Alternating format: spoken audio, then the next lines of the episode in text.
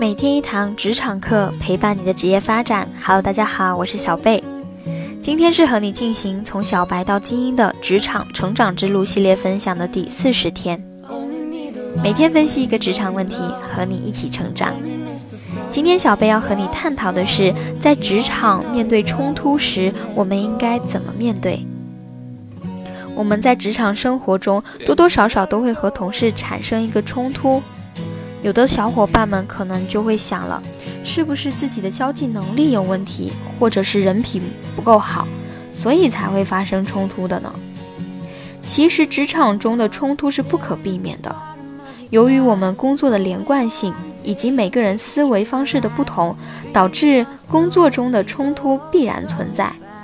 不论你是不是在主动的制制造我们一个冲突啊，他都会找到你。所以，我们应该把处理冲突的能力作为我们职场必备的技能之一。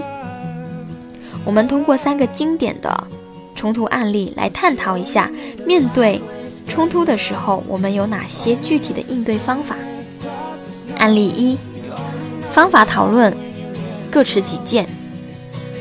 人总是习惯于在自己思维圈子里想问题，所以我们针对方案讨论时候，常常会听不进去对方的话，最后谁也说服不了谁，到了一个死胡同。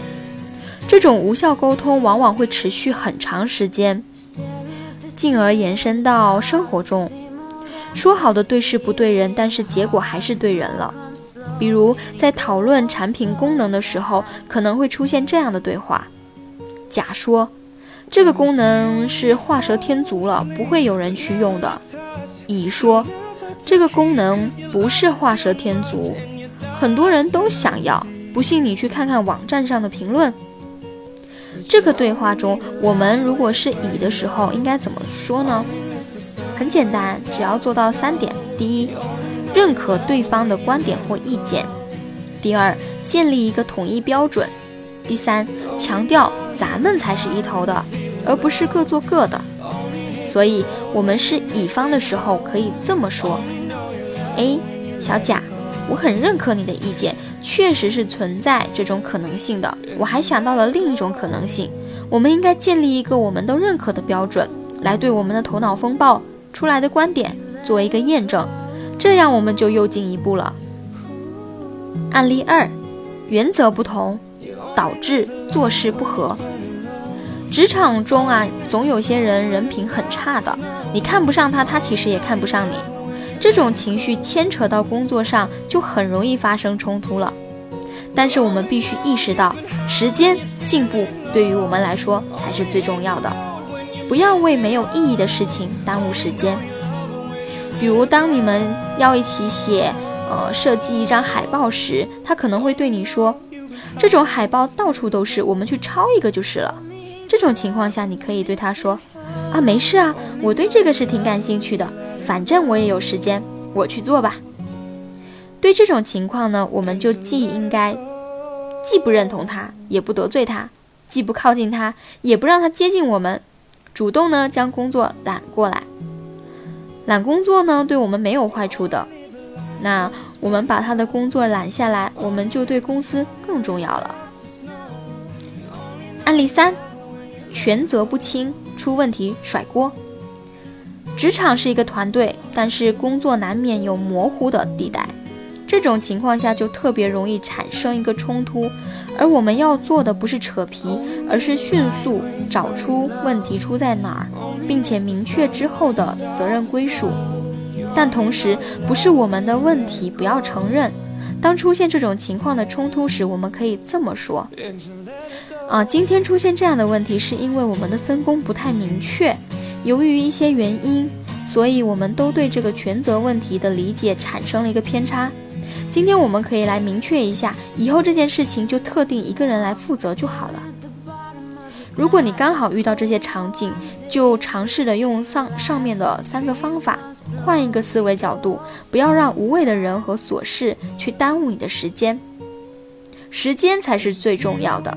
但是职场上的冲突千奇百怪，如果遇到了其他的冲突，应该怎么办呢？没关系，根据以下四条处理冲突的原则：相信你一定可以应付的。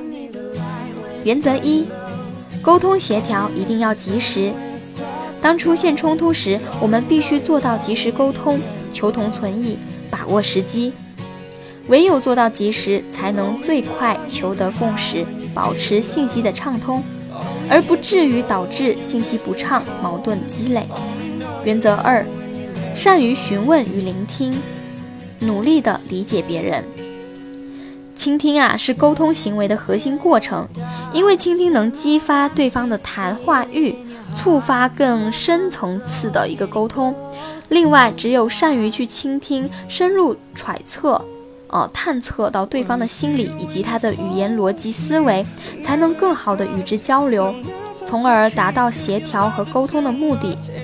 同时，在沟通中，当对方行为退缩、默不作声或者欲言又止的时候，可以用询问去引出对方真正的想法，去了解对方的立场以及对方的需求。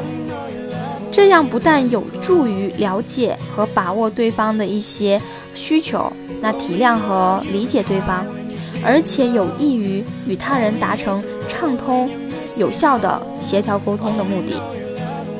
原则三：建立良好的回馈机制。沟通协调一定是双向的，必须保证信息被接收者接到和理解了。因此，所有的协调沟通方式必须有回馈机制，保证接收者接收到。比如，通过电子邮件进行协调沟通，不管是接收者简单回复“已收到 ”，OK 等等，还是电话回复“收到”，但必须保证接收者收到信息。